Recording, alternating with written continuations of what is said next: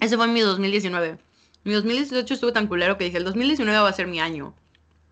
Y enero llegó bien, febrero pasó y yo, ya, por favor, no mamen, yo estoy mareada, güey, ya. O sea, ya. ya acábate, por favor. sí, los detesto, las basuras esas. Ese va a ser el intro.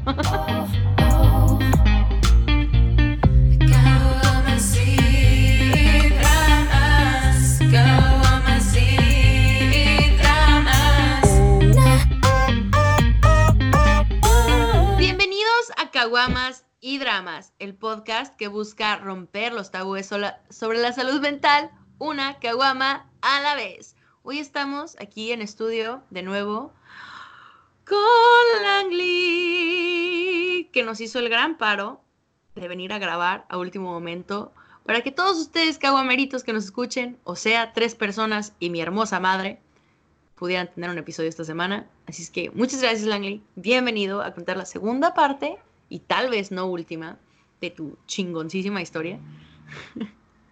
Ambigua. sí, porque no es tan lineal como me gusta pensar que la dije. me brinqué ciertas partes y luego dije otras y spoileré cosas. Me encantó. Ni me acuerdo que me quedé. Mm. Creo que acababa de terminar mi, mis sueños y promesas de, ser algún videojugador famoso en un futuro. Sí, y nos... Sí, sí fue eso. Entonces, lo que seguiré de ahí... Y luego te... Mi vida ¿Cómo era? ¿Te rompiste la... ¿Cómo era? ¿Te lastimaste la rodilla? cómo es ese? me, chingué el, el dedo meñique. no podía jugar. Pero sí, aquí estamos otra vez, eh, cotorreándola, pasándola bien, recordando ahí cosas ambiguas y aleatorias, pero mm. aquí estamos para, para darle. Tú guíame. Ahora sí es mi tiempo, es mi tiempo para callarme y para que tú hables. Déjame, déjame reestructurar un poco mis pensamientos de cómo tocar esta parte, porque creo que lo que seguiría ahí de, de de esa parte en la que los videojuegos, pues, por más que uno le intentaba, ¿verdad? Y demostraba cosas, pues, pinche vida te seguía escupiendo en la pinche cara. Que esa es una cosa también que creo que me faltó decir, que una de mis frases, grandes frases de vida, es que la vida es un chiste y es un chiste malo y te lo repiten a cada rato y tienes que aprender a reírte de él aunque no te dé risa. Porque sí, es porquería. Toda la gente que diga que la vida es genial, no, no, no es tan genial como la gente fantasea con ella. Y no es que sea muy negativo, que sí lo soy, pero es, es la situación de decir que eh, prácticamente la vida es venir a sufrir, pero aprendiendo a divertirte con ello. Es como ¿viste la película de del Guasón? Sí. Sí, es cuando, como cuando está en el hospital. No, creo que está en, sí creo que está en el hospital y le dice a la mamá, este, yo pensé que mi vida era una tragedia, pero ya me estoy dando cuenta de que solo es una comedia. ¡Boom! Estuvo buenísima esa parte. Amo esa película, obviamente. Soy una basic Yo digo que todos los enfermos mentales amamos esa película porque dijimos, ven, ven, así se siente, hijos de su puta madre. Pero la gente que no está enferma mental tira mierda, güey. Ah, sí, cree que, ay, es que está loco. Que es puro show. Tiene problemas que no entienden que lo que único que quería él era que lo trataran como una puta persona normal, no que lo estuvieran excluyendo. Exacto. Sí, mamá me dijo que había escuchado cosas muy malas y que estaban glorificando a un villano y le dije, no, mamá, no es glorificar. Que hay gente que lo va a hacer, sí, porque hay gente pendeja en todos lados, así de fácil. No es glorificar a un villano, es mostrar que todos tenemos una razón para llegar a donde estamos, buenos y malos. Y que tenemos que ver los dos lados de cada historia, porque no podemos juzgar a la gente nada más por quién son hoy, sino por todo lo que han pasado. O sea, a ese nivel, ¿no? No, no que... O sea, no puedes nada más ir así como de, ah, esa persona es una pinche culera, güey. Tú no sabes. O sea, no sabemos qué han pasado, qué, están, qué han vivido, qué, qué experiencias han tenido. Y a fin de cuentas, eso es el guasón. O sea, es ok, sí lo han odiado toda su vida, o sea, siempre ha sido el malo o lo que sea, pero tiene razones, güey. Y ha pasado una vida bien cabrona. Y la sociedad fue en verdad lo que lo que detonó que fuera una mala persona. Y le seguía escupiendo en la cara. Exacto. Hasta ah. que se flipeó el switch y valió madre. A mí lo que me choqueó más fue que sí me sentí totalmente identificado cuando él fantasea con las cosas que, que podían pasar. Porque eso es parte. ¿Con la chava y eso? Con todo, cuando se está viendo el programa con su mamá y él él se ah, imagina cómo sería llegar ahí y que lo van a tratar bien y todo eso y que tiene una relación con la chava y, que cuenta chistes con madre.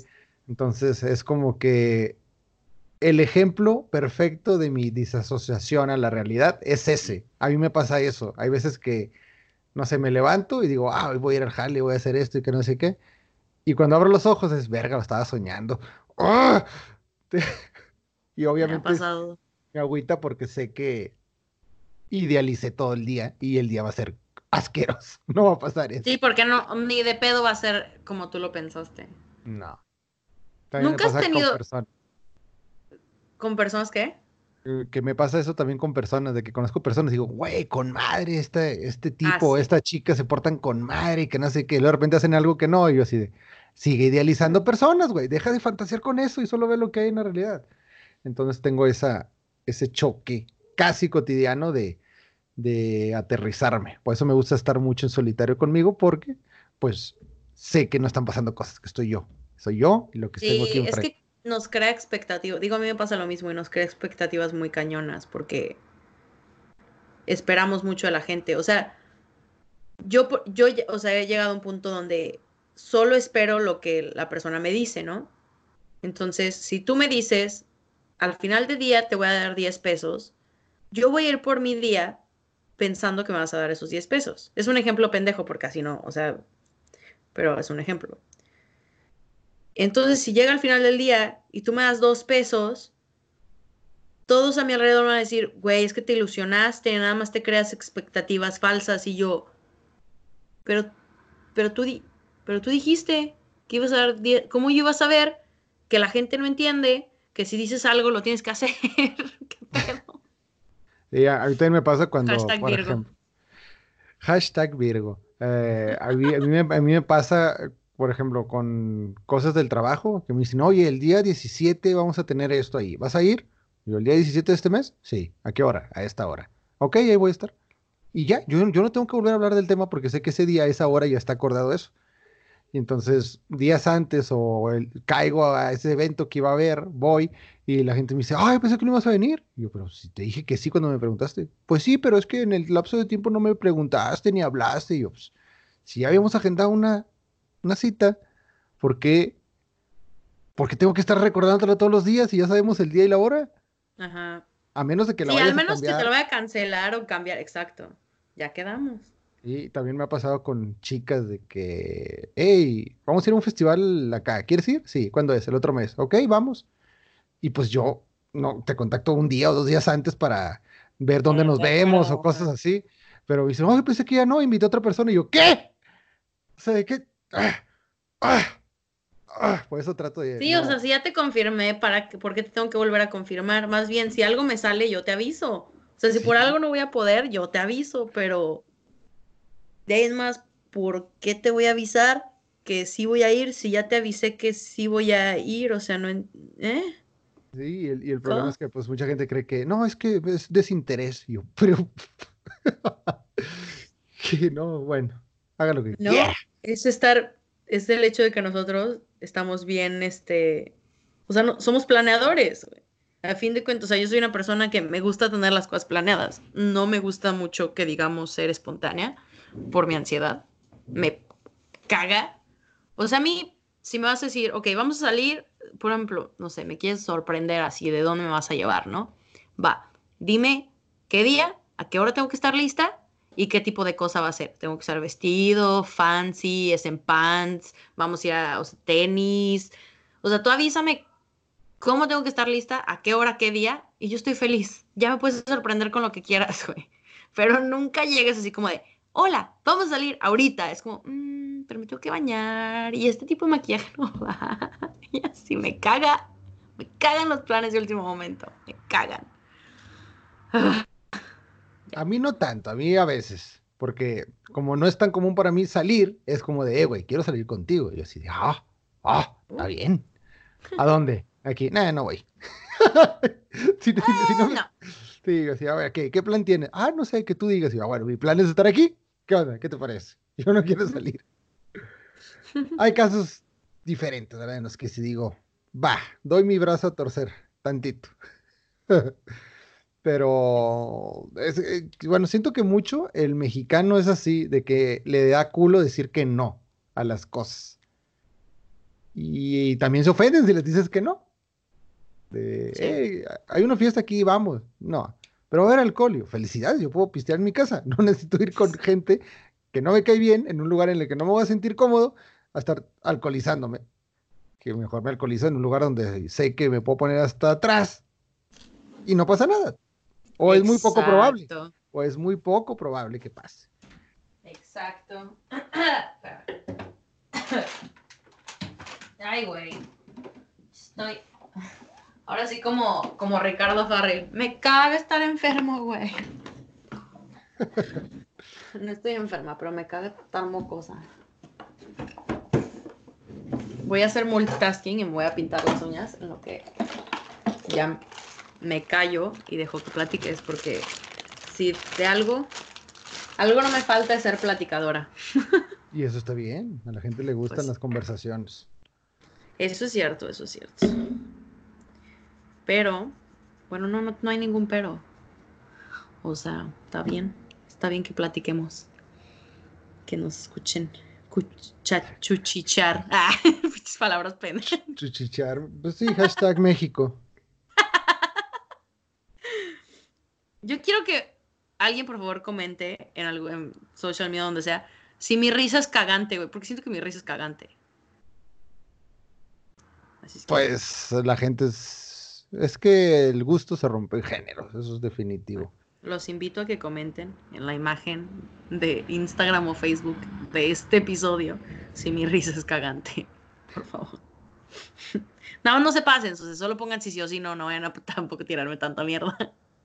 Sí, también les estás, es internet, les estás abriendo una puerta muy grande a los trolecillos. Ya sé, está bien. Y, a los, ah, ¿cómo se llaman estas basuras? A los del humor irreverente. Es que no me entiendes porque mi humor es diferente. Güey, tengo, tengo un coworker que así dice. Es que yo soy, yo no, güey, eres un pendejo. o sea, me cae muy bien, pero siempre está con sus pinches bromitas. Y yo, ya cállate. Y piensa que estoy bromeando con él. Y yo, no estoy bromeando, que te calles. Sí, gente. Pues gente, ¿verdad? Como decimos ahí en, en Eurdu Podcast, pues hay gente y hay gente. Gente. No estás mal, estás, no estás en lo incorrecto. ¡Au! Ok, entonces te rompiste el meñique. Sí, eh, estaba aguitado, estaba solo, estaba ya claramente deprimido. O sea, ya yo, yo siendo consciente dándome cuenta de, güey, sí estoy valiendo verga, nada me está saliendo bien. ¿Qué chingados sigue de aquí? No sé qué hacer con mi asquerosa vida en este momento. ¡Ah! Lo único bueno que tengo es a mi hermoso gato, Mefistófeles. Me lo pueden ah. seguir en Mefis el gato en Instagram. Oh, tengo que eh, seguirlo. Entonces dije, ¿sabes qué? Soy un hombre adulto de 23 años por cumplir 24. Necesito ir a terapia. Y di el primer paso, eh, ir a terapia. Y, y fue una experiencia rara. Una experiencia rara ir con una persona a la que yo le iba a dar mi dinero, a que me escuchara las pendejadas que yo tenía en la cabeza, que yo ya sabía cómo solucionar, pero eh, no como hashtag pienso de sobremanera todas las cosas que hago.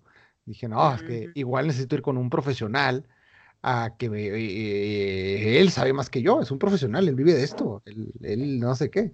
Y pues eh, mi resumen de toda esa terapia de un poco más de un año fue de, pinche idiota, no vales para la chingada. Porque ¿De tu terapeuta? Sí, porque yo llegué a sentir que el vato, o sea, era ese de que le cuentas algo súper cabrón y él, ah, ah, sí. ¿Y cómo te sientes al respecto? ¿Y qué más? ¿Cómo que qué más, pendejo? Dime algo bien. Dime la solución a mis problemas, hijo de tu puta madre. yo estaba bien, yo salí enojado de terapia, salía, pero enojadísimo. Y él me decía, no, es que eso es parte de la frustración que traes, que necesitas sacar, que no sé qué. Y sentí que me ayudó, pero por el hecho de que me ayudó a abrirme a la terapia, no, no a solucionarlo. Porque lo mandé a la chingada y luego cuando cumplí 25 me entró la crisis de los 25 años eh, diciendo... Güey, está bien cabrona, no mames. Dije, güey, verga, no valgo verga, soy un puto fracasado, soy una basura, no estoy haciendo nada de mi vida, no sé qué chingados voy a hacer. ¿Qué pedo? Y decidí ahora sí, pues informarme mejor y buscar a un buen terapeuta, a un buen psicólogo. Y pues las cosas cambiaron. Hasta el vato se disculpó porque eh, dice, no, pues sí, eh, hay mucha gente que nomás cobra, te escucha y ya, y espera que te cures de alguna manera, o que no hagas algo muy loco para mandarte con un psiquiatra. Que yo no he llegado a... Y a mí mi último terapeuta me decía así de que era, era, una pendeja, pero siempre era así de, ok, y luego, ¿qué quieres trabajar o qué quieres hablar o qué? Y se quedaba callada. Y yo así de, no sé, hace mucho que no voy a terapia. ¿Puedes ayudarme? A ver, ¿qué? Digo, no sé. ¿No tienes como un mapa de cómo empezar? Sino algo, no sé.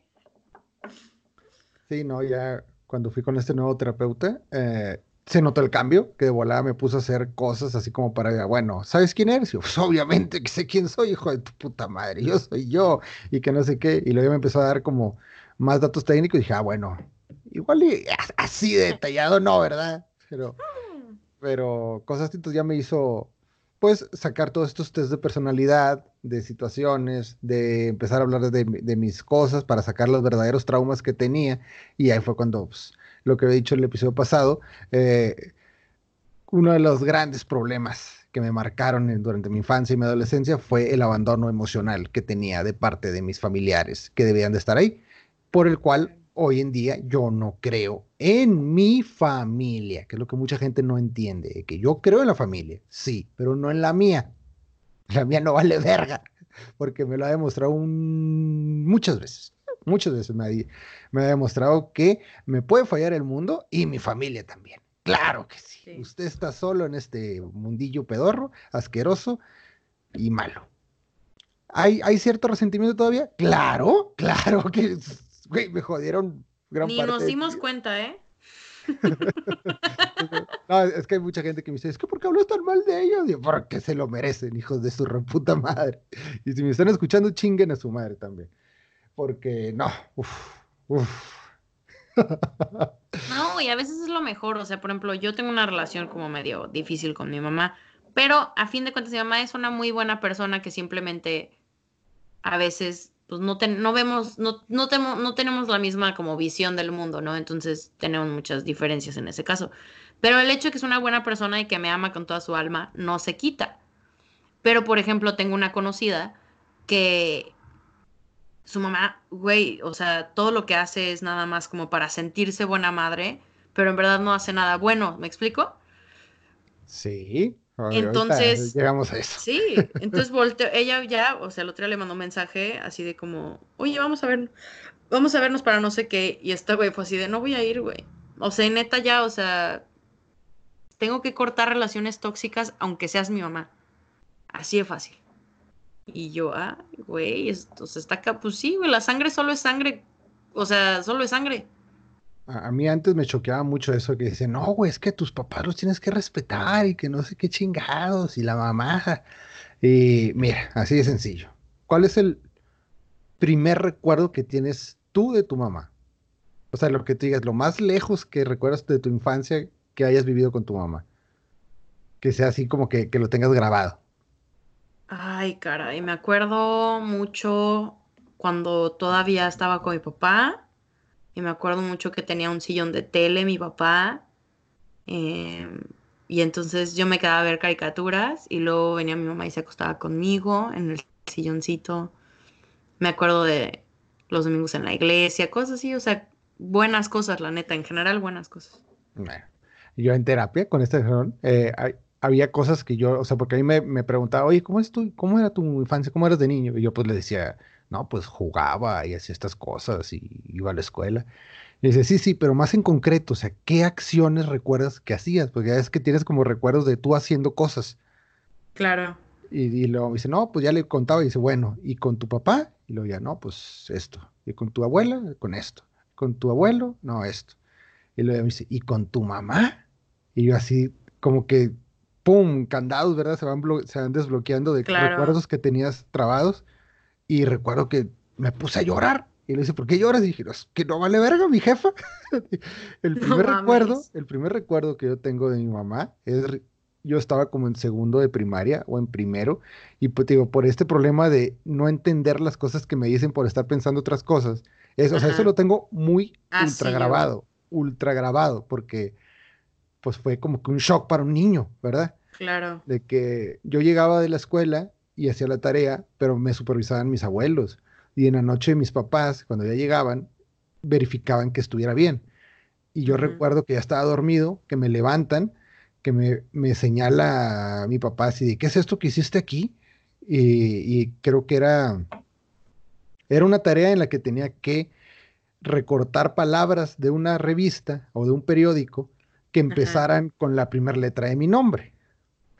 Mm. Entonces, yo lo que hice es solo recortar la letra, yo no ponía las palabras. O sea, yo no había ah, entendido solo eso. Su letra muchas veces. Sí. Y yo pues copié todo y dije, no, pues ya quedó. Dijeron que llenáramos una hoja con eso. Entonces, pues la maestra te anotaba, ¿verdad? Ahí la, la tarea, que estás en primaria. Claro. Sí, sí, sí. Entonces, yo recuerdo que mi papá me estaba así como diciendo, güey, ¿por qué? Que no sé qué. Estás tonto. no, no, o sea, hasta eso, ahí lo recuerdo diciendo. Ah, el buen pedo. Sí, así como que, ¿qué pedo, güey? O sea, ¿qué pasó? Y sí recuerdo a mi mamá muy enojada aventarme una enciclopedia en la cara. Y, diciéndome lo que tú dijiste, estás pendejo. ¿qué? Y yo, y yo así pues de morrió, o sea, estaba dormido, me levanto modorro, me empiezan a regañar, y luego mi jefa me grita y me avienta una enciclopedia.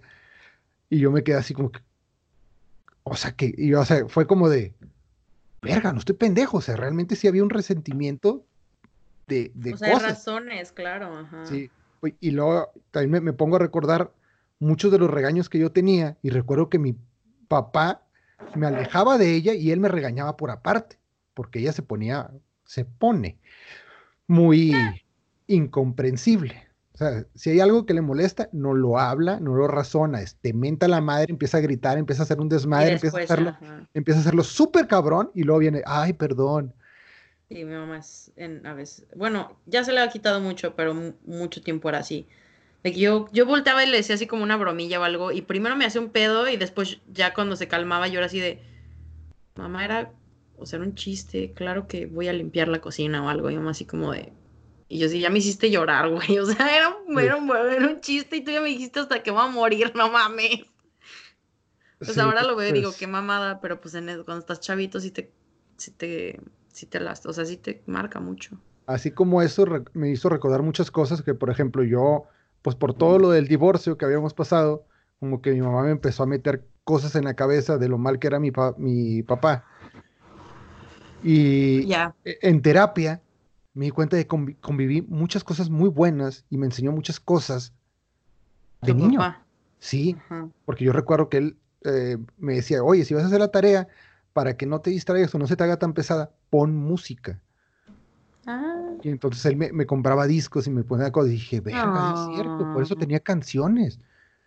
Y en cambio mi mamá es de, lo vas a distraer para ponerle canciones y que no sé qué chingado. Y yo así de, ok, ¿qué chingados está, qué está pasando aquí? También cuando él me regañaba, que me castigaban o me reportaban en la escuela, él hablaba conmigo por aparte, pero sin gritarme. O sea, sí se notaba que estaba emputado, pero como que trataba de racionalizar las cosas que hacía mal. No sé si era porque entendía que yo no entendía las cosas o porque me veía como un niño, ¿verdad? Y le tenías que explicar muchas veces las cosas. Claro. Entonces, esas cosas yo las recuerdo claramente como, o sea, esos regaños, ¿verdad? Y en cambio con mi mamá solo sabía que era grito, grito, grito, grito, grito, insulto, insulto, insulto, regaño, regaño, regaño, regaño. Y, y, no me ayudaba a hacer nada, o sea, no, no me dejaba... Si no te ayuda a mejorar, solamente te están chingando. Sí. Por ejemplo, a mí yo siempre les decía, es que yo no entiendo cuando gritan.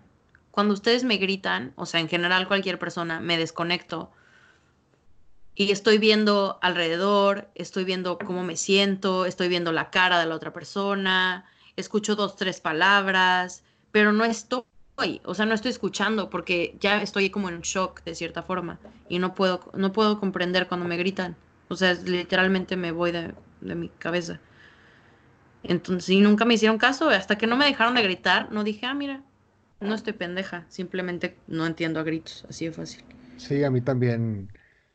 Cuando alguien empieza a gritar, yo, mira, mi cabeza dice, ¡pup! Adiós, yo no voy a hablar contigo. Y otro de los problemas que descubrí ahí es que, eh, bueno, mi terapeuta me hizo darme cuenta que nuestros papás tienen problemas y nosotros arrastramos los problemas que ellos tienen que no, lo pasan. Entonces, eh, pues... Sí, si no lo resuelves, lo pasas, ¿no? Sí, entonces que muchas de esas cosas me las estaban pasando a mí, porque algo que siempre me presumía mi mamá de que, porque ella a la fecha, ¿eh? A la fecha cree que yo a mi papá lo tengo como que, no, ese güey es el bueno, si me hubiera ido con él, todo hubiera estado mejor y que no sé qué mm. chingados.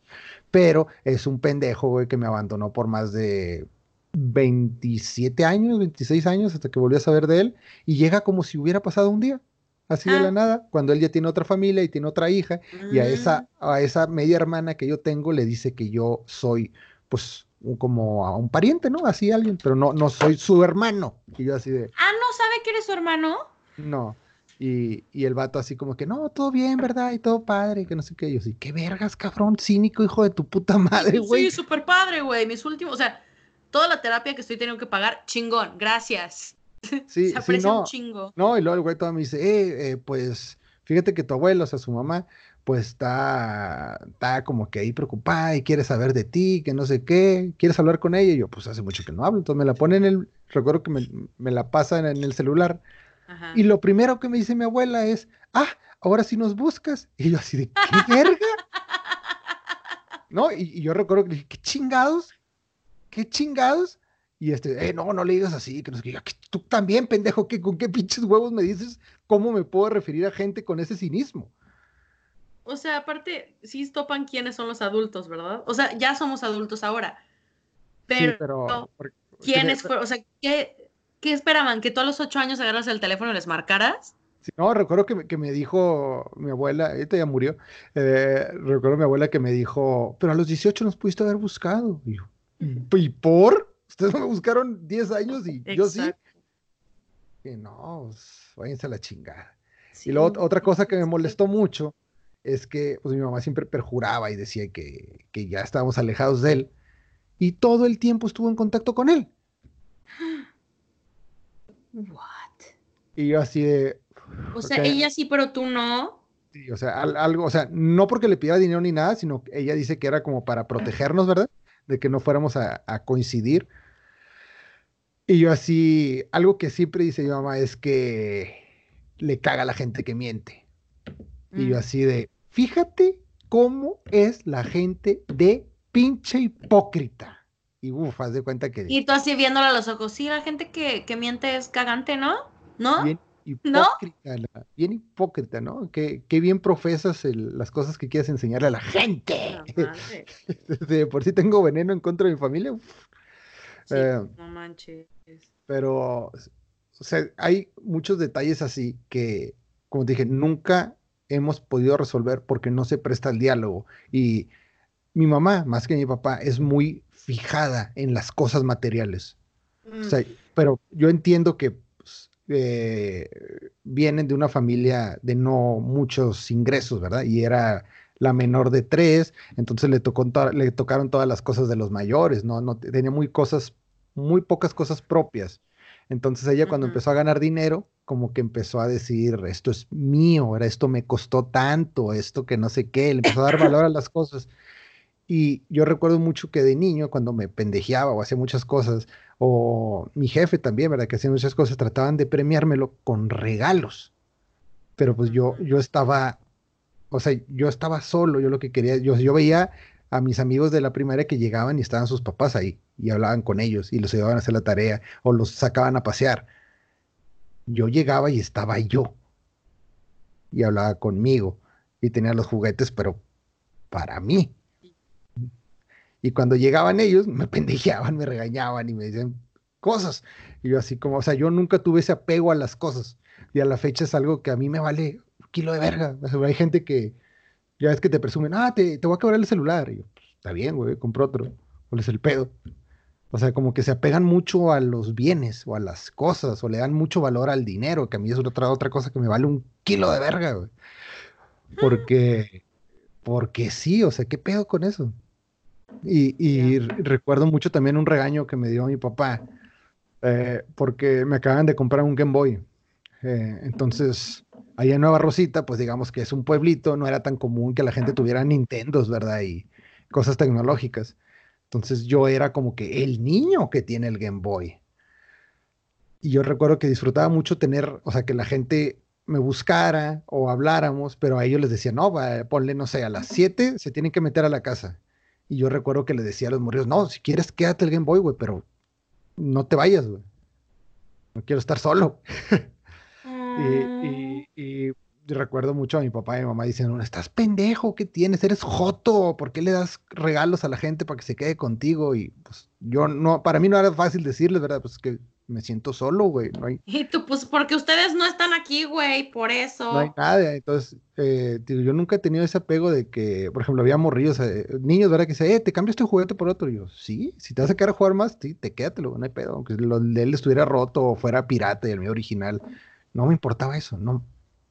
Pues es que también cabe como lo de los idiomas, los lenguajes del amor, algo así. Digo, yo no soy muy de religión, pero ese, ese, ese como libro, esa cosa, se me hace muy interesante porque literal, literalmente habla de que todos amamos de diferente forma y todos queremos ser amados de diferente forma. Y la razón por la cual a veces no queda, o sea, no como hacemos feliz a la otra persona o a, nuestras amistades, relaciones o así, es porque los queremos amar de la forma que a nosotros nos gusta que nos amen, en vez de amarlos como a cada quien le gusta que lo amen, si eso tiene sentido. Y ahí tus papás te estaban queriendo de forma de darte cosas, porque es un lenguaje de amor, sí es dar cosas, regalos y cosas así. Pero a muchas, pues muchas personas ese no era tu lenguaje, tu lenguaje era pasar tiempo con ellos. Y pues también eras un niño que quiere a sus papás, ¿no? O no estar solo, ese, era todo el pedo porque recuerdo que muchas veces me recriminaban, es que estás en tal escuela, es que te compramos tal cosa, es que te hicimos, fíjate la fiesta que te hicimos, y yo así de, ¿y? a mí eso de qué me sirve. Sí, porque yo, yo volteé a ver a los otros güeyes y decía, güey, pues, ahí está, o sea, yo no veo que, o sea, sí veía que lo regañaban sus mamás y eso, pero no al nivel que me lo hacían a mí por una pendejada. Y otra cosa que yo siempre he dicho es, eh, cuando estuve más en adolescencia, me junté con gente muy, muy, muy problemática. Eh, drogas, cárcel, peleas, policía. Yo nunca hice nada de eso porque yo sabía que si en algún momento yo, estaba, yo iba a dar a la cárcel o yo les tenía que hablar para que me dieran eso, no me iban a ayudar. Y yo siempre he dicho, güey, ¿qué pedo? O sea, puede haber mil y un gente haciendo chingos de desmadre cagándola, matando gente, violando, embarazando, pendejadas, drogándose. Pero ahí van a estar sus mamás. Sí. Y yo no. Sí. Dije fueron, fueron como que las partes que me dieron ese ese aislamiento, ¿no? El, bueno, güey, tú estás solo, güey. Si, si tú no te ayudas, nadie te va a ayudar. Si tú no te tiras paro, nadie te ayuda. Si tú no ves por ti, nadie lo va a hacer. Entonces, eh, eh, cuando estuve en terapia en eso, sí fueron como unos meses bien, bien choqueantes porque fue como que, o sea, por mí, de, verga, güey, ¿cómo bloqueé esto? O sea, ¿cómo, cómo no me acordaba de estas cosas? Y, también la, y también la pelea con el terapeuta de tienes que hacer las paces con esas personas. Y yo, no, ahora menos las voy a hacer. Porque yo soy de esas personas de, si, le encaja un cuchillo a una persona, aunque sane la herida, ahí se queda la cicatriz. Y, y aunque le pidas perdón y se recupere, no quiere decir que lo que te hizo no haya pasado. Exacto, siempre ha sido mi punto, siempre, güey. Y, me acuerdo mucho que mi mamá decía, es que ¿por qué no me perdonas? es que ya te perdoné, pero eso no quita las consecuencias. No, yo, yo no, porque es premiarla. A mí, todos mis familiares en algún punto me han llegado a pedir perdón de las pendejadas que han hecho conmigo. o, que se dan cuenta ya de, oh, es que pues la verdad me dejé llevar por las emociones y que no sé qué, yo me vale verga. De mí no vas a tener el perdón. Si tú crees en Dios, que Él te perdone, porque yo no lo voy a hacer. Eh, y, y, porque es premiarlos, es decir, sí, la cagué, pero ya, ya pasó, ¿verdad? no, güey, no. De mí nunca vas a escuchar un perdón. De mí nunca vas a escuchar un sí, no hay problema. Eh, y algo que me Para mí siento que a mí no me gusta cargar esas cosas, ¿me explicó? O sea, yo, yo, yo viví con mucho resentimiento mucho tiempo y si te da gruras bien cabrón, la neta. Entonces dije, ¿sabes qué? Ya. Yo dije, ¿sabes qué? Yo los perdono, pero, o sea, yo a lo que llegué es que yo antes pensaba que perdonar era decir, ok, te perdono y ahora puedes volver a hacer lo mismo. O sea, vas a tener la misma puerta abierta.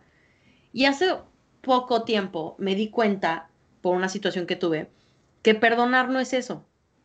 Perdonar es estar tú en paz. Para mí, ¿eh? no que no te estoy tratando de convencer, simplemente estoy contando cómo yo lo veo. Es, para mí es, yo ahora yo estoy en paz, pero las consecuencias siguen. O sea, no porque te perdone significa que quiero volver a ser tu amigo, por ejemplo. Pero te perdono, güey. Estás perdonado. Pero la relación ya se rompió. El vaso está roto. No lo puedes arreglar. ¿Sí explico? Pero es un, ya no tengo el resentimiento. Chinga tu madre, güey. Ni siquiera te voy a dar el, la, la, felicidad de, de, que esté, de que me causes algo, pues. Para mí es algo, para mí es eso. Porque cargar eso está bien cabrón bien cabrón. Uf, sí. sí, sí lo está. Y digo, con la botella de Pepto, güey, así. Sí, está cabrón. Pero es, eh, bueno, a mí me gusta tenerlo porque es algo que me recuerda quién soy, de dónde vengo, las pinches cosas que he tenido. Okay, eh, siento que hay gente que, olvida de dónde viene. Y sé cómo funcionan ellos. Ellos lo que quieren es eso, es el, sentirse bien, porque eh, muchos de los problemas que tiene mi familia es que hacen cosas, o sea, son un amor y las mejores personas y los mejores seres afuera de la casa y adentro son una porquería de seres humanos. Y yo siempre les he dicho, yo prefiero ser la porquería esa eh, afuera, todos lados. con gente que me cague, pero no con la gente con la que se supone que debo de contar. Y es lo que les pudre, es lo que les pudre, porque e, e, esa apariencia que tienen que proteger, ese qué dirán, es lo que, uff, no, no, ¿cómo hacer? Que a la fecha, eh, todas las reuniones y convivios elegantes y graduaciones, yo no existo. Porque, porque, ¿qué dirán? Sí, ellos me inventan una vida, ellos, ellos rara vez saben, de hecho dudo que sepan que hago cosas. ¿En em, serio? Sí.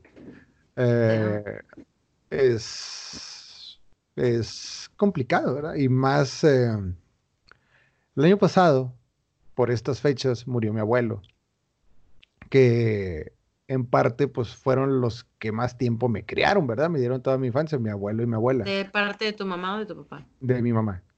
Los que vivíamos allá en Nueva Rosita. Entonces, a mí los temas de la muerte y eso nunca me han afectado. Y siempre me traté de cuestionar, dije, ok, ¿qué pasaría si mis abuelos mueren? ¿Verdad? Mm. Entonces yo recuerdo que llegué del trabajo, eh, y estaba mi mamá hecha mierda, y estaba mi hermano también hecho mierda, y toda la familia. le digo, ¿qué pedo? ¿Qué chingados pasó? Se acaba de morir tu abuelo. Y, yo, y mi reacción instantánea fue, ok. ¿Y luego?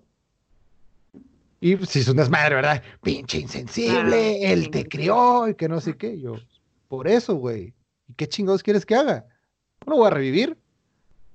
No porque le llore, pues va, se le va a abrir la puerta al cielo. No sé en qué chingados crean. Eh, dije, y aparte también con mi terapeuta me di cuenta de que era un hijo de puta ese güey. Así, tal cual. Eh, digo, hay, mucha gente que me echó, oh, pinche vato, sin valores y que no sé qué chingo. dije, no, no, no, no es que no son valores, pero hay mucha gente que idealiza a sus familiares y todas las cosas que hacen mal se las pasan cuando no está bien.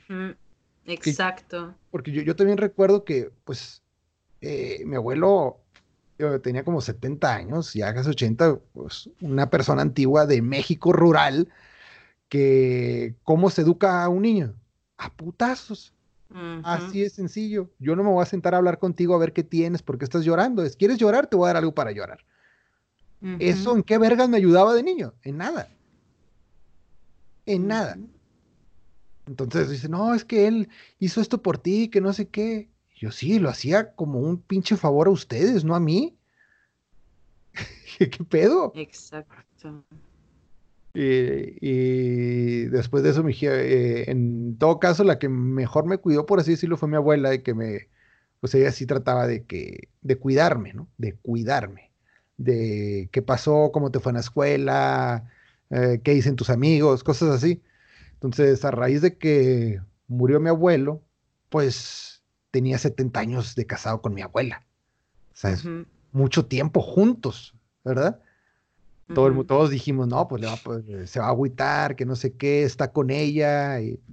Total, a la semana sufre un accidente en la regadera y queda paralizada. Actualmente sigue viva, pero está con parálisis. Se perdió el habla, no recuerda muchas cosas. Es como un vegetal. Ajá.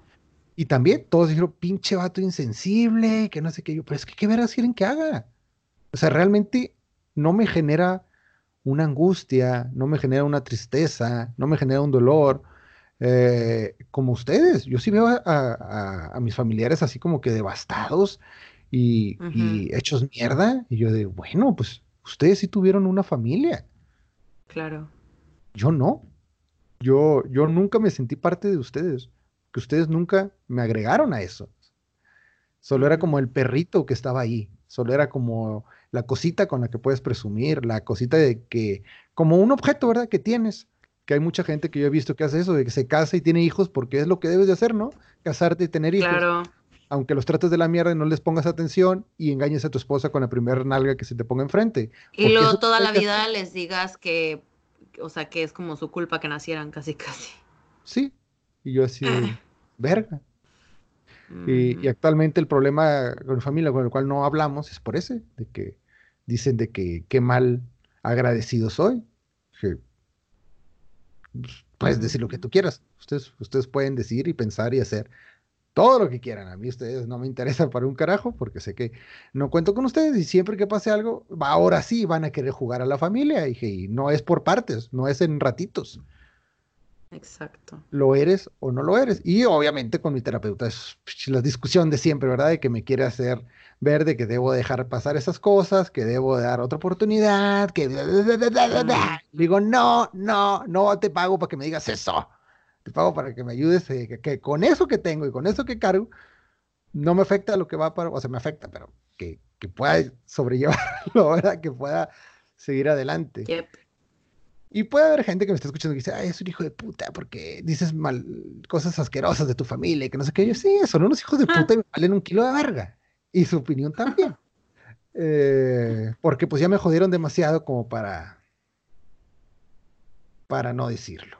Porque también es otro tabú en México. Eh, no, ¿cómo vas a decir eso? Uh.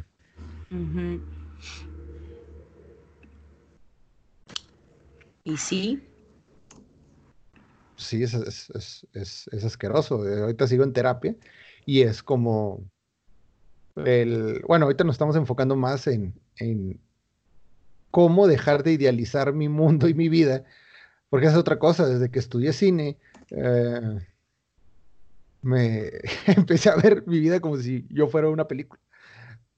Y digo, uff, este, este drama estaría mamaloncísimo ponerlo en una, en una, en una serie o en una película o, verla, escribirla y muchas cosas de las que mis proyectos que trato de hacer, trato de plasmar cosas pues, que realmente me han marcado, me han hecho cosas o que me gustaría haber hecho cierta cosa de otra manera. Y pues mi, terapeuta me dice que eso no está bien porque son placebos que me estoy dando para no estar viendo lo que realmente está pasando y no lidiar con mis problemas reales. hey, mira, hay gente que se droga y se pierde. Y yo, oh, fantaseo nada más con una vida. Y es que ni siquiera es idealizada, porque no, no, no me planteo en, no, voy a ser millonario y voy a tener las casas y los lujos. No, o sea, yo fantaseo con, no, imagínate que me muera la verga la otra semana, pero, pero, pero muera de una forma acá bien épica y que dentro de 50 años un pendejo encuentre mi vida y se le ocurra y lo haga una miniserie y esa miniserie sea premiada. O sea, ni siquiera es algo para mí, sería para algo que pase dentro de chingos de tiempo. Y, está, está bien cabrón vivir en México y tener esos estigmas familiares con los cuales, pues a mí no me, a mí no me genera un pudor hablar de esto porque pues lo estoy trabajando, ¿verdad? Es, algo que tuve que sacarme. Obviamente en su momento me dolió, sí lo lloré y sí sé que todo eso, pero también me di cuenta de que pues, ah, no los voy a cambiar, no me van a cambiar. Claro. Y en la medida de lo que cabe, pues no está en mis planes estar con ellos, ni depender de ellos, ni hacer nada de ellos. Para eso está mi hermoso gatito, que es el que me hace darme cuenta que sí tengo sentimientos y no soy una piedra. sí. Tan guapo. Gatitos Gatitos bonitos. Y creo que es una de las relaciones más longevas que tengo, que ya vamos para, vamos para ocho años juntos y contando. Oh, qué bonitos. Y yo solo tenemos dos años, pero mi perrita y yo tenemos 12 años. Yo la vi nacer. Yo, pues este lo adopté y tenía unos dos meses y cabía una palmita de mi mano. Y ahorita ocupa todo mi brazo. bonito. Sí, mi, mi gatito, me acuerdo que me quedaba dormida de lado y ahora ya está bien grandote, pero antes me, me cabía literalmente como en el hombro. Entonces me quedaba acostada de lado y se dormía en mi hombro con su cabecita así la acostaba en mi cara. Nada más así, sea, y yo, güey, ¿por qué eres así? No mames. Son unas criaturitas hermosas, llenas de amor para dar que no merecemos. Ay, cotito. Aquí está A mi bebé lo deja afuera porque es un cajín. es que mi gordo tiene dos años, güey. O sea, todavía es una. Ah. Todavía es todo una nefastada. El güey. Probablemente. Pero pues así es esto. Sí, ya sabes cómo son de chiquitos, no manches. Problemáticos. Sí. Yo volteo así de ya, por favor, ya, me tienes harta. le vale madre. así es. El, y el resumen de todo esto es que, eh, bueno, con mi terapeuta me dijo que yo, yo creía que venían mis problemas de otro lado. Y me dice, ah, todo tu problema está familiar. Es, está muy centralizado y pues me hizo ver que todos, esa generación, ¿verdad? De adultos tienen demasiados problemas que no se hablaron porque era mal hablar esas cosas, entonces los tenían estigmatizados y es bien difícil tratarlos y todas esas cosas las arrastraron con sus hijos y somos una consecuencia de traumas, de traumas, de traumas y que debemos de ser el, el factor que lo cambie y no seamos así con nuestros futuros hijos. Y yo así de, ¡Ah! bromas hacia ti porque no va a haber una continuación de, esta, familia. Uno, no, no creo en eso. Dos, mi familia no lo merece. No se van a perpetuar. Y ventajas, pues soy, soy el macho que debería perpetuar la, familia. Y yo, pues no. No. No. Pero no, aparte, no, no me interesa tener descendencia. Digo, yo no. A mí tampoco. No estoy tan apegado a esas, a esas cosas materiales. Yo siempre me he ido más por lo, por lo efímero. que ya ves que hay gente que no conozco, me gusta ir a fiestas en todo el mundo me conozca. Yo no, yo prefiero ir a un lugar donde una persona quiera estar conmigo y escucharme. A mí no me interesa que los miles me ovacionen. A mí me interesa que la persona que a mí me interesa me corresponda de la misma manera, que se alegre por estar ahí y no simplemente porque pues, es fin de semana y hay que pistear.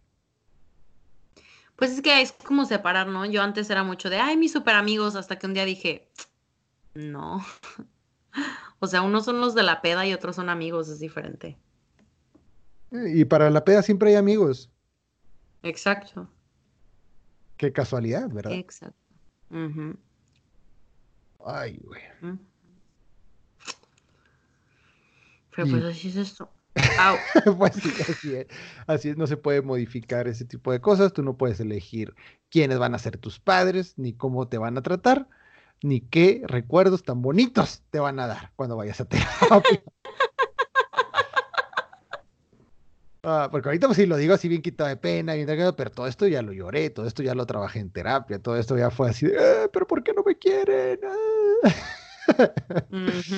Ah, y ya te vas haciendo la idea de que pues el mundo no funciona como tú quieres que funcione, ni la gente te va a tratar como tú quieres que te traten. Por más buena persona que seas, no funciona así. Y, para la gente que está escuchando esto, que siente que está pasando problemas y que crean, tengan ahí la vaga idea de que pueda ser debido a su familia, puede que sí. Puede que sí, es muy probable que todos los traumas que están arrastrando vengan de allí. Y no quiero decir que, que, la forma que yo hago o de la forma en la que yo me expreso sea la correcta, pero es la que me ayuda a poder no quedarme parado ahí y estancarme, porque es otra cosa que a mí me puede un chingo, me da mucho miedo el, un día decir, ya, la verga, me voy a quedar aquí. Y que sí me quede ahí, que ya no, que, pierda esa, no voy a decir creatividad, pero sí esa chispa de fantasear pendejadas. Que siento que en mi vida laboral adulta me ha ayudado mucho el tener este tipo de, de pensamiento mágico en el que divago demasiadas cosas, porque así cuando se suscita una, un evento en el cual se tiene que tomar una acción o una reacción a algo rápido, pues yo ya tengo esa variable porque ya le había pensado en alguna pendejada que, que tenía. Que pues no, no, es fortuita, ¿verdad? Se formó de, de tragedia y de dolor y de traumas. Ay, güey. Perra vida. Está cabrón. La neta sí. Y aún así, no, no necesito tanto del apoyo de sustancias ilícitas para... Tanto, Sí, no, es, que, por ejemplo, hay, algo, hace un tiempo, recuerdo que me preguntaron qué opinión tenía yo sobre el consumo de drogas. Y yo dije que estoy de acuerdo en el consumo de drogas. Es por algo están ahí. Aparte, toda la vida la humanidad ha usado drogas. En mayor o menor medida, pero eh, yo soy de las personas que está a favor de las drogas siempre y cuando las uses para potencializar las cosas que estás viviendo, no para evadir lo que estás viviendo. Ok. Por ejemplo, yo cuando estoy... Pues estás una fiesta para pasártela mejor. no para decir. Obviamente. Sí, explico, o sea, no para perderte de mi vida está de la chingada, así es que me voy a drogar para sentirme mejor. Sí, eh, digo que ahí está el estigma de las drogas. Porque, por ejemplo, yo conozco gente que fuma y fuma un chingo, pero fuman para calmar su ansiedad. No porque les guste el tabaco. Y en cambio conozco gente. Yo, conozco gente que sí les gusta el pinche sabor del tabaco asqueroso y el olor y, todo ese como que ritual que es fumar, ¿verdad? Pero son muy pocos. Es como otra gente que a veces que me dice, eh, vamos a estar en tal lado y que no sé qué, y vamos, y están pisteando, y por el hecho de que estén pisteando yo debo pistear, porque tomo. Yo dije, sí, pero yo tomo cuando se me antoja o cuando tengo ganas, no, no por ahorita. Ahorita no quiero tomar, no tomo nada. Ay, pero si te, si te he visto ponerte hasta las chanclas. sí, porque quería ponerme hasta las chanclas. No porque, no porque mi cuerpo me diga, eh, alcohol, alcohol. Ah, ah". No, hasta eso soy, soy muy controlado. Y sí, sí, sí, se pregunta si me he drogado con otras cosas más fuertes. Sí, lo he hecho y ha sido muy divertido y lo volvería a hacer porque está bien padre. está muy padre, pero nunca para evadir la realidad. Así que, eh, no, drogas no. Bueno, un poco sí. sí, yo digo que el, el, problema es ese de cuando la gente usa cosas para tapar cosas. No, vaya a terapia y después ya hace lo que quiere que también mi terapeuta me regañó de que no me debería de drogar cuando tengo pues problemas disasociativos de la realidad.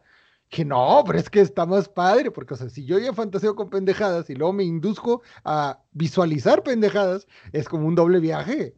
Es dos por uno, obviamente está con madre.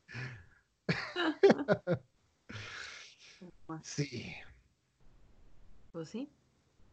También vayan a terapia, chicos. Es muy bueno ir a terapia. Por más doloroso que sea al principio, vayan. No los vamos a cagar por drogarse, pero mínimo vayan a terapia. sí, porque después van a tener que ir a huevo y no les va a gustar. Exacto. Ay, güey. Así que, ¿cómo ves? Ahí está. Ahí está. Ay, también, también. La gente que está diciendo de que, que si, si, es, si llega a pensar que soy muy insensible y cosas así al hablar estos temas tan fríamente y riéndome de manera burlona y con palabras tan despectivas, eh, es porque, eh, pues es como lo dices tú, Marlo, en tu podcast tan bonita, Caguamas y Dramas, eh, hay, que normal, hay que normalizarlo. Trato de hablarlo de la forma más normal posible y no de victimizarme de, no, pues sí, fíjate que a mí me, pues yo viví una infancia muy dura, ¿verdad? Fue muy difícil. Yo me sentía muy solo. Yo, yo no podía ir a fiestas de niños. es, no, no. No me estoy burlando de ti, me estoy riendo de cómo lo dices. Pues es que, por lo generalmente la gente cuando les cuentas cosas así, te esperan escucharlo así, ¿no? De víctima. Ajá. Y, puede que sí, puede que no, pero realmente no me interesa eso. O sea, yo ahorita eh, son cosas que cargo conmigo, son cosas que tengo conmigo, son cosas que le comparto a la gente para, si hay algo que le funcione, pues que lo agarre, ¿verdad? Y que diga, bueno, pues esto está así. Y si le da cringe, pues felicidades. Sí, ya es. algo lo que, leí el otro día que dice, las, o sea, como las situaciones traumáticas o tu salud mental o así, te moldea, pero no te define. O sea, a fin de cuentas es, es parte de quién eres, pero no es lo que nos define como personas. O sea, no es como nuestro más grande así definición no es, ah, sí, tengo esto. Pero sí me ha pasado que es así como de, ah, no, pues hace este tanto tiempo, este, intento estudiarme. Y yo no hago ni pausa, güey. O sea, yo eso me lo paso así súper chinga. Y siempre veo el, oh, y yo, no, no, no, te estoy practicando para que, para que te dé como, no, no, no te preocupes, estoy bien, no hay pedo. Te estoy platicando por esto. O sea, eh, todo, o sea, te estoy platicando por, por otra razón, no para que me tengas lástima, por favor. Por favor, no hagas eso pero siempre nos ponen en la imagen, o no siempre, pero muchas veces nos ponen la imagen como, es que la gente que ha pasado por cosas fuertes solamente las cuenta para que les tengas lástima. Es como, no, sí. no, para nada. a mí me pasó hace un tiempo, estaba saliendo con una chica y ya cuando llegas a ese punto en el que cuentas como que historias súper cabronas, ¿verdad? Eh, recuerdo que pues ah, estábamos relajados y, me comenta así, oye, te quiero decir algo, ¿verdad? Y pero no quiero que te asustes y que no sé qué. Y yo pensando así, ay, va a salir con una mamada, pero bueno. Em, sí, te escucho. Y me dice, no, pues es que fíjate que hace un tiempo tuve una expareja y que no sé qué. yo, sí, sí, ok, está bien. Luego que, no, pues es que sufrí una violación por parte de él y que no sé qué. Y, hace la pausa que dices tú. Pues sí, luego que ya se acabó ahí, te violó y ya no, ay, recuerdo que se, se, enojó, dijo, pero es que, ¿por qué me tratas así? Y yo, pues es que hiciste una pausa, o sea, ¿qué sigue? Ahí se acabó, o sea, nomás te violó una vez, te violó varias no veces. hago la pausa a propósito, al revés, ajá. Te violó en público, eh, te embarazó, tuviste que abortar, ¿qué fue, verdad? Que, o sea, sí, el la causa fue la violación, pero ¿qué generó? Ajá, o sea, Sí, yo creo que siempre es como cuando estoy platicando del podcast o que estoy platicando de como donde voluntareo y me preguntan así como de, ay, ¿qué te llevó a hacer esto? Entonces ya es cuando volteo así como de, no, pues un año, este, más o menos intenté suicidarme y entonces, pero no hago la pausa, porque es como, ahí no se pausó mi vida, güey, ahí empezó, no tengo por qué pausar. ¿Sí explico? Entonces no tengo por qué pausar porque no, e, esa, eso no es lo que define, eso simplemente fue algo que pasó y que me ayudó a, donde, a estar donde estoy ahorita. Entonces no tengo por qué pausar, no tienes por qué sentir, este, ay, pobrecita, ni victimizarme tú en tu mente. No, no, no, no, no. Síguele. Ok, pasó esto, pero con eso hice esto. Y esto es, eso es, bueno, eso es como yo lo veo. Claro que de repente quiero alguien con quien pinches llorar y no lo he tenido, pero pues O sea, no es el victimizarnos todo el tiempo. Pues no, nomás lo que es. Sí. Sí, porque eh, recuerdo que esa plática después fue muy buena y pudo sacar muchas cosas que no había platicado con otra gente, por lo mismo de que tú decían, ay, pobrecita, que no sé qué, sí, los hombres son unos pendejos y que no sé qué. Que sí, sí lo somos, sí lo somos. No estoy defendiendo a mi, a mi estirpe. Todos somos unos pendejos. Pero, eh, sí me, me, llamó mucho la atención de que se enojó. Así como que, ah, ¿por qué no me tratas bonito? Y me hablas, y pues ya, mira, ya pasó, ya lo sobreviviste, ya lo estás hablando ya, ya lo estás sacando, quieres o no, ya, ya, ya estás dándole ese, ya pasó, ya, ya lo puedo vivir con ello. Y, y también... O sea, no ganas nada, no vamos a ganar nada porque te digo, ay, pobrecito. Y ya. Sí, no, no, y tampoco estoy diciendo que esté bien que violen chicas. Ah, no, claro que no, claro que no. Eh, ni estoy haciendo menos eso, ni nada de eso. Eh, el detalle es que pues, sí, me comentó así como de, pues que es que está mal. yo, pues sí, sí está mal. Eso no está cuestionado. Pero tampoco quieras venderme tu historia como para hacerte sentir más, ¿verdad? De, ay, no, sí, le voy a tratar mejor. Y, y no, y probablemente yo también sea un patán, pero no te voy a violar.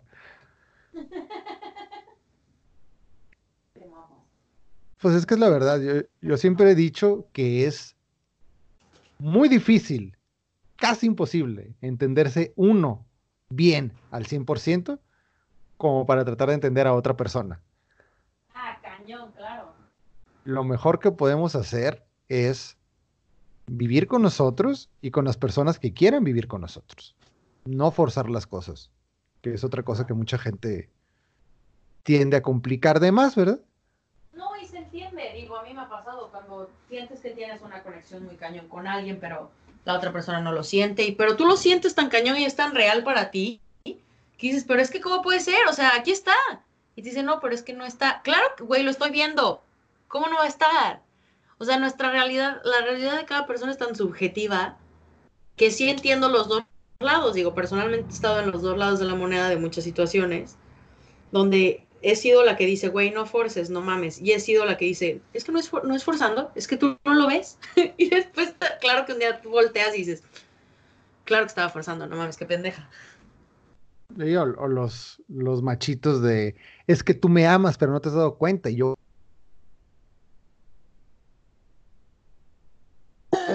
De eso hablamos en el, en el episodio de ustedes que va a salir mañana. Hazle un pequeño promo aquí. ¿De qué? Del episodio que va a salir. No de este. Porque este sale mañana y luego el de ustedes sale el viernes. Ah, sí, sale el viernes. Mañana, ah, técnicamente. Es que, como estoy acostumbrado que en, nuestro podcast no manejamos el tiempo, eh, se me hace muy raro hacer spots para fechas próximas. Ah, ya.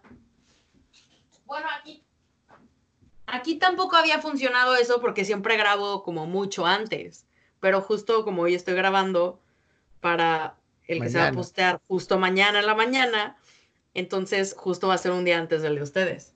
Ajá, entonces promociona el, en el, el mío. Ajá. Ah, es lo que no entendía. Dije, ¿cómo? Si este va a salir mañana, ¿por qué voy a promocionar esto? no, el tuyo. Pero para todas esas cosas, eh, dudas que puedan estar surgiendo, pueden escuchar más de eso en, el episodio que le dedicamos a Marlo, en nuestro grandísimo podcast en un rincón del universo, que tiende a ser el peor. Y puede que no les guste el formato que usamos, ni la edición que hicimos, ni la forma en la que llevamos a Marlo, ni la que llevamos a Marlo, pero ahí está. Uno de los secretos creativos que les paso a toda la gente que hace podcast es, puede que hagan las cosas bien, pueden que hagan las cosas mal, pero mientras estén creando, todo está bien. Así que el episodio ahí está. ¿Puede generar cringe? Tal vez. Estuvo muy bueno. La verdad nos divertimos mucho, que es lo que cuenta. Sí, estuvo muy entretenido. Muy, muy entretenido. Si algo no faltó ahí, fueron temas para hablar. Ah, no, sí, ni de no nos quedemos callados para nada. Jamás. puede, de una vez advierto, que no sea un, un podcast para todas las personas por la temática ambigua que manejamos ahí. Ambiguo es la palabra. Es, es NSFW. Not safe for work. Nada es not safe for work en un rincón del universo. Sí, no, no, no es el podcast que si pasa tu jefe y te dice, ¿qué estás escuchando? Se lo pones, porque probablemente decir, eh, póngase a trabajar. Deja de escuchar pendejadas y póngase a trabajar. Y tú, oh, sonidos de agua. sí. No, no, está. Música, música calmante. música de lluvia. Fíjate que yo antes solo podía tener relaciones y escuchaba la lluvia. ¡Qué pedo! Ya ves que hay gente que pone gruperas o pone electrónica y cosas así. ¿Quién coño pone gruperas?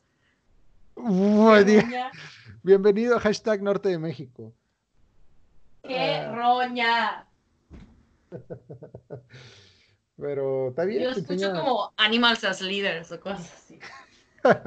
no, el, el, del sonido de música, hay una página que se llama Raining Mod, que les recomiendo que la escuchen, porque así ponías tu playlist de Spotify y yo ponía Raining Mod al lado, entonces sonaba la música con lluvia de fondo y me prendía bien cabrón ese pedo. Güey, eso está súper padre. sí, sí. Ese sí es muy buen tip. Y es muy relajante y te hace, bueno, a mí me ayuda mucho a ser creativo a la hora de, necesitar ser creativo. Y lo padre de la página de Rainmod es que siempre está lloviendo, o sea, nunca se para el track. Ah, neta. Sí, es eterno.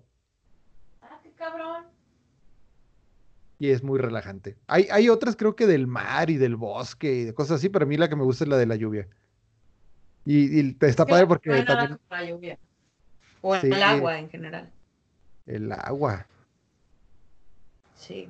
Yo antes para dormir escuchaba este como de lluvia o ponía como el mar, los que son así como de agua nada más. Waterscapes creo que se llamaba. Y es de Spotify. Y también era con lo único que me dormía porque me, o sea, me medio me empezaba a dormir, pero me empezaba como a soñar despierta. Entonces empezaba como a imaginarme cosas que estaban pasando mientras sonaba el agua y la, la, y ya en algún momento me quedaba dormida. Fíjate que yo, a mí me gusta mucho la música, pero no puedo dormir con música. Yo tampoco, la canto. No, yo porque me, me aviento unos sueños bien locos que digo que chingados estoy soñando. Te despierto súper confundido, güey. ¿Eh? Hace, hace que será como una semana o más, eh, no me acuerdo, estaba muy cansado y me quedé dormido aquí en la computadora y y me levanté todo asustado porque soñé que estaba en Yumanji, que estaba en, la, pinche, o sea, no en Yumanji, Yumanji jugando el juego, sino si ves esta escena de la estampida, que salen todos los animales por la calle, sí, o sea, yo corriendo de los animales. Y, y mi, mi pinche viaje más gacho es que recuerdo que iba corriendo y alcanzo a un rinoceronte y le agarro las orejas al rinoceronte para que los elefantes no me vean. Yo iba así oculto corriendo al lado del rinoceronte, manejándolo tipo moto. Y dije, ¿qué? No manches, qué cagado. Sí, y luego recuerdo que decía, ¡ah, una pared! Y, les tiraba la oreja al rinoceronte y como que embestía y tumbaba la pared y corría a través de ella. Güey, está muy bueno tu sueño. Pero lo que me tripió es que recuerdo que me meto a un edificio y quiero checar mi celular y mi celular está destruido y yo en el sueño digo, no, ¿cómo me voy a poder comunicar? Y en eso me levanto, en, eso me, despierto, con el cuello pues, todo torcido por estar dormido en una silla. Ajá. Eh, y digo, ¿qué vergas estoy haciendo con mi vida? ¿Por qué sueño esas mamadas? Bien confundido.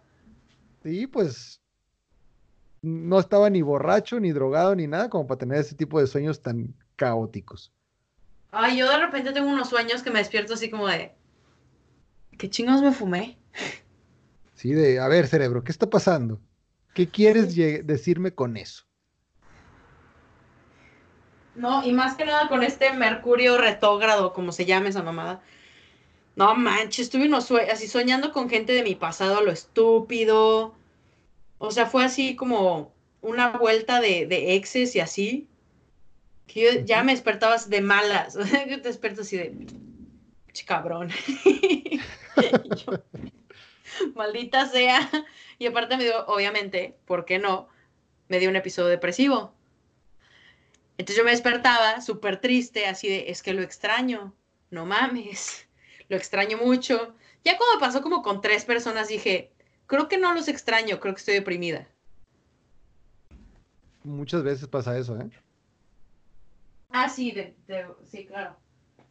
El creer que extrañas o quieres a alguien simplemente por ausencia. Porque estás deprimido. Por solo. O sea, porque la depresión te hace sentir solo y, y se trata de agarrar de algo. O sea, es como, le trata de dar como forma a tu tristeza, ¿no? O sea, para que no digas, ay, estoy triste por nada, sino estoy triste porque Juanito me dejó hace seis años. Aunque fíjate que ahora a mí me pasa al revés. Estoy tan solo y feliz conmigo mismo que cuando estoy con otra persona me siento incómodo. Porque digo, verga, es que. Pero no incómodo por estar por la persona, sino porque siento que esa persona podría estar haciendo mejores cosas que estar conmigo y yo también podría estar haciendo mejores cosas que estar con ella. O él. Depende. Eh, eh. Ah, ya sé que ya sé que suena que estoy lejos, es que soy una adulta responsable que tiene 300 cosas que hacer hoy porque tuve una happy hour ayer y tengo una happy hour mañana. Entonces no tendré tiempo de hacer cosas. Entonces estoy colgando mi ropa. está bien. Mientras hablamos. Eso está perfecto. Pero sí, el, el, el, la soledad no muchas veces es mala, a veces es muy adictiva. Y no por eso es mala. Porque algo que me gusta de cuando estoy solo es que siento que soy ultra mega más creativo. Y cuando me siento trabado en que no puedo ser creativo o no puedo resolver cosas o no se me ocurren ideas, socializo con gente y cuando estoy socializando es como que eso es lo que necesitaba ya, otra vez. Ahí se ven, los veo el otro año.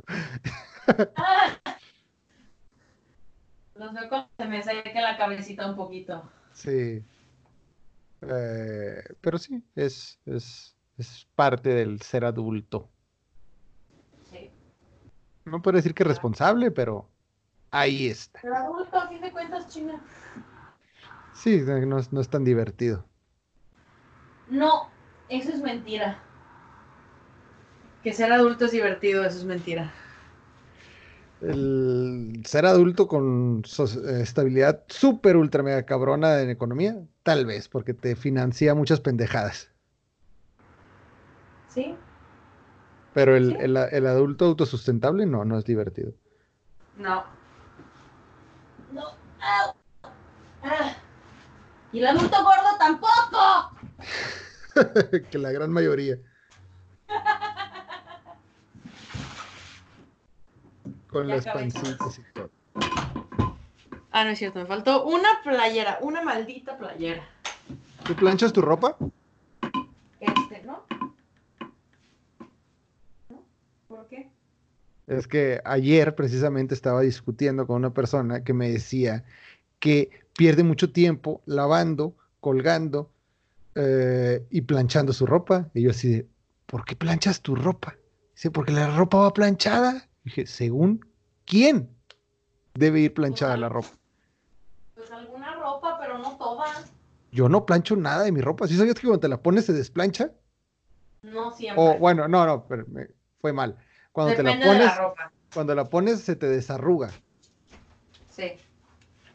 Entonces yo digo, bueno, también mi ropa no es ultra súper seria y fina, ¿verdad? Obviamente si fuera un, si trabajara, no sé, lugares que me, que me exigen ir de traje siempre, uno, qué hueva, nos trabajaría ahí.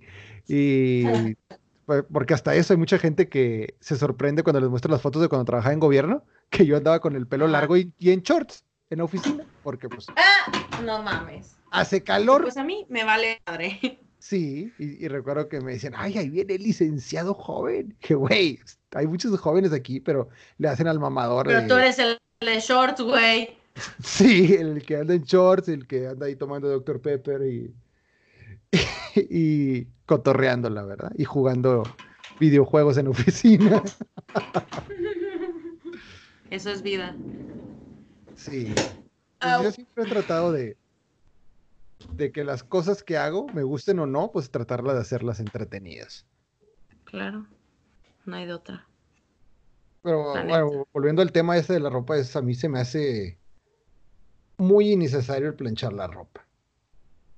a mí sí me hace que depende de las cosas. O sea, si tengo una que otra camisa, que si no las plancho, o sea, si las, si luego, luego que las lavo, las alcanzo sí, o sea, a acomodar, y llego a mi casa y luego, luego las, las, las acomodo, este, no las tengo que planchar. Pero hay veces que sí, que digo, o sea, lo tengo que, lo tengo que planchar. Pero tengo una de esas como, ay, ¿cómo se llaman? Que en vez de planchar como normal, pones tu ropa en un ganchito y le pasas una como agua caliente. La del vapor. sale como agua caliente. Ajá. Una plancha de vapor. Entonces, en vez de planchar su, así un chingo de tiempo, me tardo cinco minutos y ya acabé.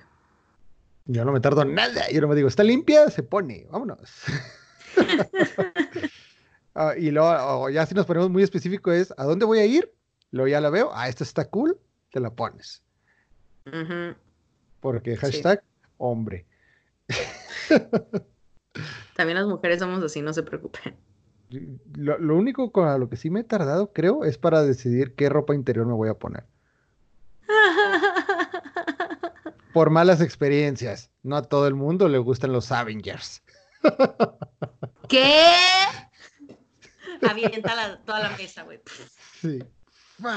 No, pero sí me ha pasado de ¿por qué traes boxers de niño? Y yo decía, porque está bien padre, mira, aquí está Iron Man.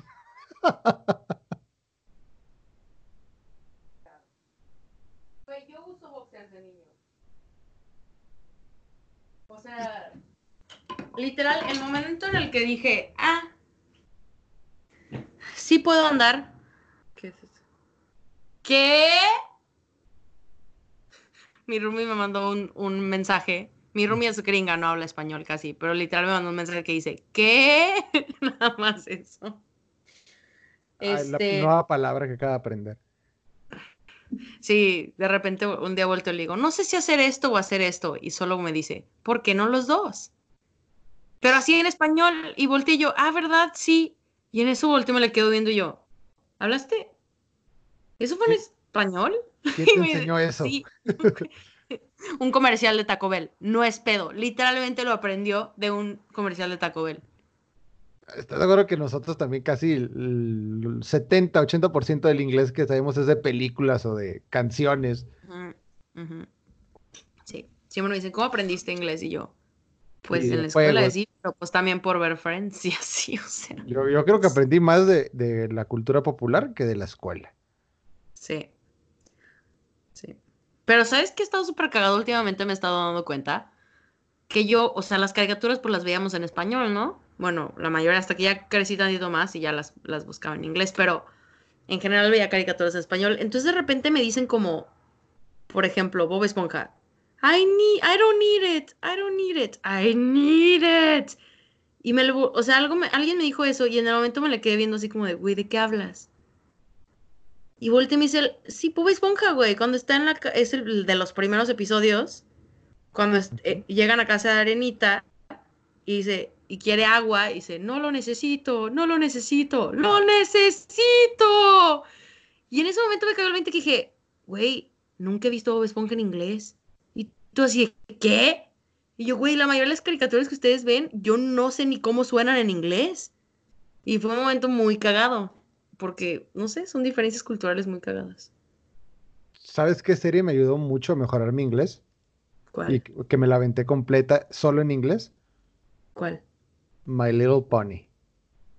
a huevo. Yo eso también lo vi en inglés.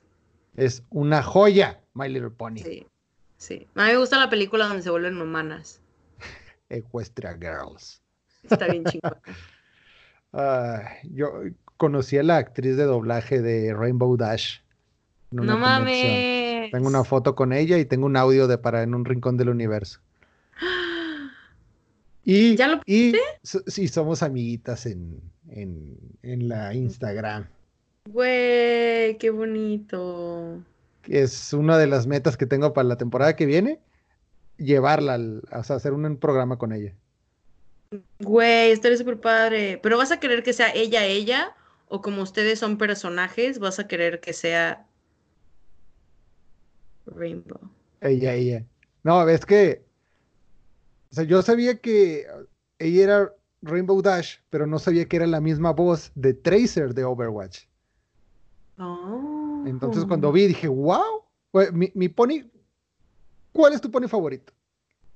¿El mío? Sí.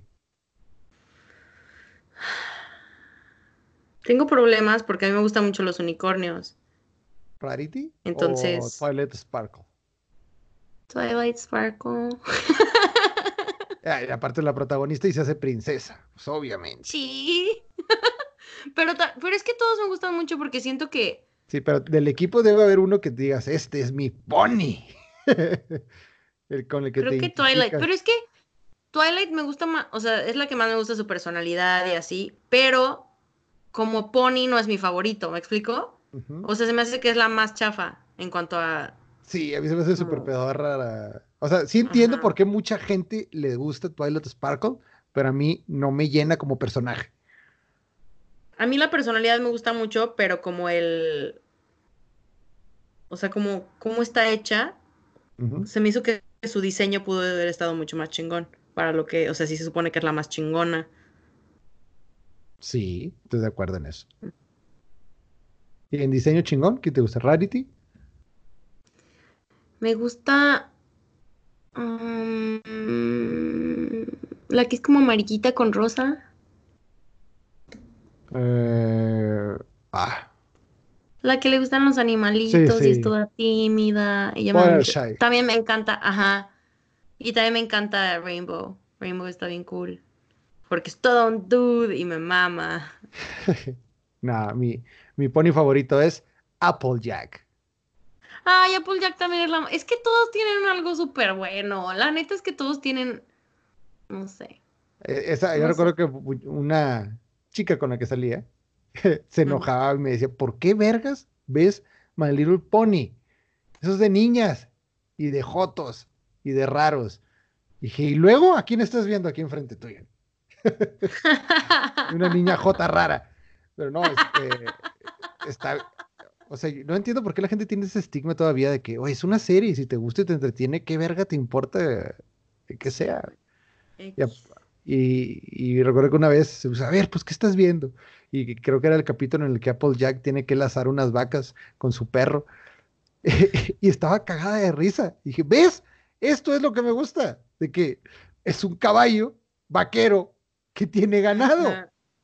¿Y cultiva qué? ¿Qué cultiva? Manzanas. Obviamente es súper... Por eso me gusta, porque es como que el pony, estereotipo pony.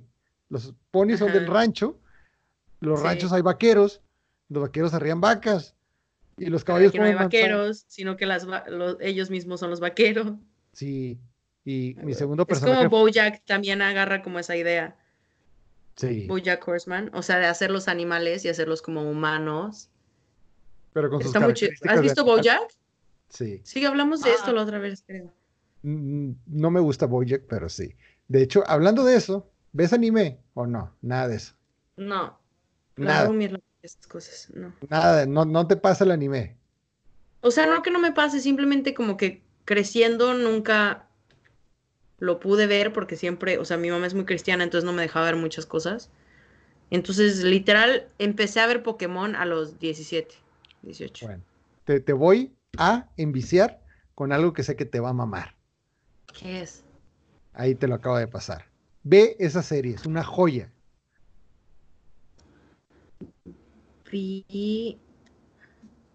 P Stars.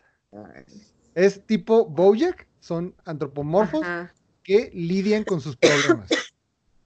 Es, un high school de este tipo de seres, ¿ok?